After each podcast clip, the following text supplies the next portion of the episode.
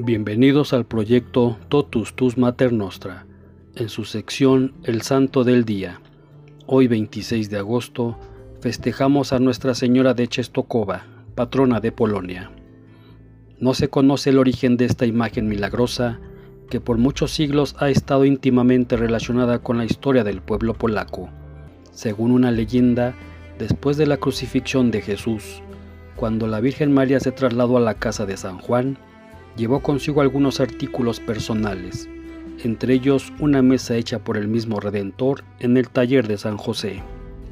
Se cuenta que cuando las mujeres piadosas de Jerusalén le pidieron a San Lucas que hiciese una pintura de la Madre de Dios, fue la parte superior de esta mesa la que el apóstol utilizó para pintar la imagen.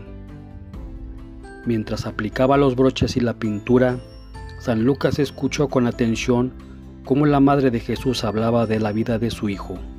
Muchos de estos hechos fueron plasmados en su Evangelio.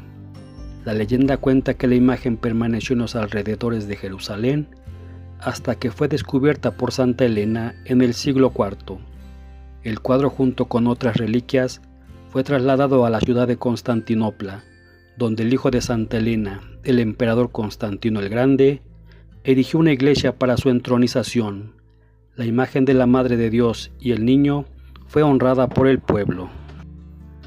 Cuando los sarracenos invadieron la ciudad, los senadores y ciudadanos cargaron la preciada imagen en procesión por las calles. Los sarracenos se llenaron de pánico y huyeron en consternación. Más tarde, durante el terrible reinado del emperador Isaurín, quien rechazaba los objetos sagrados y había destruido muchos a fuego, la imagen fue salvada por su esposa, la emperatriz Irene, quien demostró una gran astucia al esconder la imagen de la Virgen en el palacio del emperador, lugar donde los enemigos de Nuestra Señora nunca pensarían en buscarla. La imagen permaneció en Constantinopla por 500 años, hasta que se convirtió en objeto de varios dotes, y así fue. Eventualmente fue a parar a Rusia y la región rusa que más tarde se convirtió en la actual Polonia, después de que la imagen vino a formar parte de las posesiones del príncipe polaco San Ladislao, fue instalada en un lugar especial de su palacio en Bels. Poco tiempo después, cuando el castillo fue asediado por los tártaros, una flecha enemiga penetró en la capilla por una ventana hasta el ícono, causando un rasguño en la garganta de la Virgen María. La lesión permanece hasta el día de hoy, a pesar de los muchos intentos hechos a través de los años para repararla. Las crónicas narran que San Ladislao determinó a salvaguardar la imagen de las subsecuentes invasiones de los tártaros, trasladándola a Ópala, su ciudad natal, donde estaría más segura. Este viaje lo llevó hasta Chestokova, lugar donde decidió pasar la noche.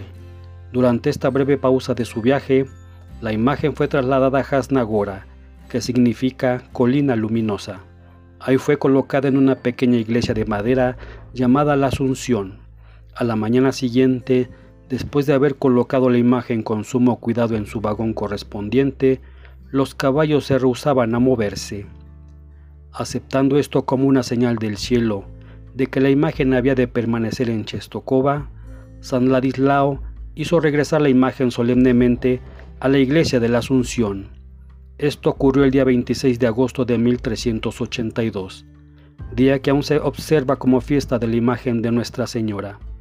Dado que fue el deseo de San Ladislao que la imagen fuese custodiada por los más santos varones, ordenó la construcción de una iglesia y monasterio de los padres paulinos, quienes devotamente se han encargado de su cuidado por los últimos seis siglos.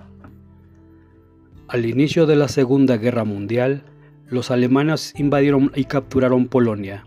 Después de haber tomado la ciudad de Varsovia, una de las órdenes de Hitler fue la de suspender y cancelar todas las peregrinaciones, ya que éstas fortalecían al pueblo polaco. En demostración al amor por Nuestra Señora y la confianza de su protección, medio millón de polacos secretamente viajaron hasta el santuario en contra de las órdenes de Hitler. Después de la liberación de la ciudad en el año de 1945, un millón y medio de personas expresaron su gratitud a Nuestra Señora rezando frente a su imagen milagrosa. 28 años después del primer intento del ejército ruso por capturar la ciudad, lograron esclavizar al país completo a partir del año 1948.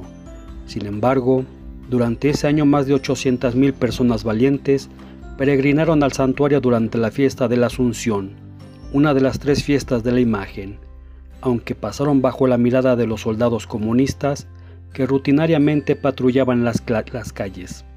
Hoy día el pueblo continúa rindiendo honores a la venerada imagen de Nuestra Señora y el niño especialmente el día 26 de agosto, día que ha sido reservado para su celebración desde tiempos del príncipe Ladislao. Los milagros atribuidos a la intercesión de Nuestra Señora de Chestokova son numerosos y espectaculares. La documentación de estos milagros y curaciones se encuentra preservada en los archivos de los padres paulinos en Gazna Gora. La imagen milagrosa fue reconocida oficialmente por el Papa Clemente XI en el año de 1717. La corona dada por el Papa fue utilizada durante la primera coronación oficial de la imagen, pero este símbolo del reinado de Nuestra Señora fue robado en el año de 1909. La corona fue reemplazada por una de oro incrustada con joyas, regalada por el Papa San Pío X. Jan Casimir, rey de Polonia, quien peregrinó allá en el año de 1656. Después de haber colocado su corona a los pies del altar de la Virgen, prometió, Yo, Jan Casimir, rey de Polonia, os tomo a vos como reina y patrona de mi reino. Coloco a mi pueblo y a mi ejército bajo vuestra protección. Esto fue el 3 de mayo. El día en que se hizo este voto fue designado por el Papa Pío XI como la fiesta de María bajo el título de Reina de Polonia. En tiempos modernos, el Papa Juan Pablo II visitó varias veces a la Virgen de Chestokova, siendo la primera en el año de 1979, pocos meses después de haber sido elegido Papa. También el Papa tenía una réplica de su querida Virgen de Chestokova en el altar de su capilla privada, donde cada día pasaba horas en oración. La Virgen de Chestokova, herida en el cuello y su rostro por los enemigos, es una elocuente invitación a entregar nuestras vidas para preparar por tantas injurias que se siguen cometiendo contra nuestra Madre amadísima.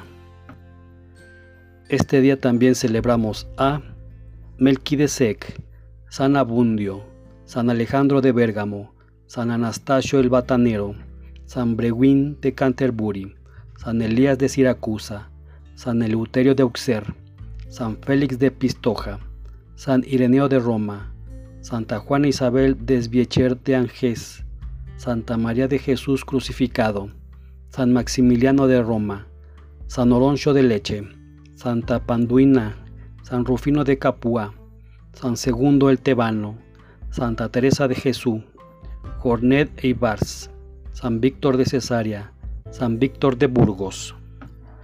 Beato Alejandro Mas Ginester, Beato Emilio Serrano Lizarralde, Beato Stanislao Hans Jong Heum, Beato Félix Vivet Trabal, Beato Frances Casademunt, Beato Erluin, Beato Jacques Resutret, Beato Joaquín Watanabe Girosanemon, Beato Joseph María Tolaguera Oliva, Beato Juan Bazano, Beato Juan Segura Rubira, Beato Juan Urgel, Beata Labrentina Aracimibi, Beato Luis Valls Matalantes, Beata María de los Ángeles Ginard Martí, Beata Margarita de Faenza, Beata María Corsini Beltrame Quattrochi, Beato Pérez Cisterna Torrent, Beato Bimbadín de York.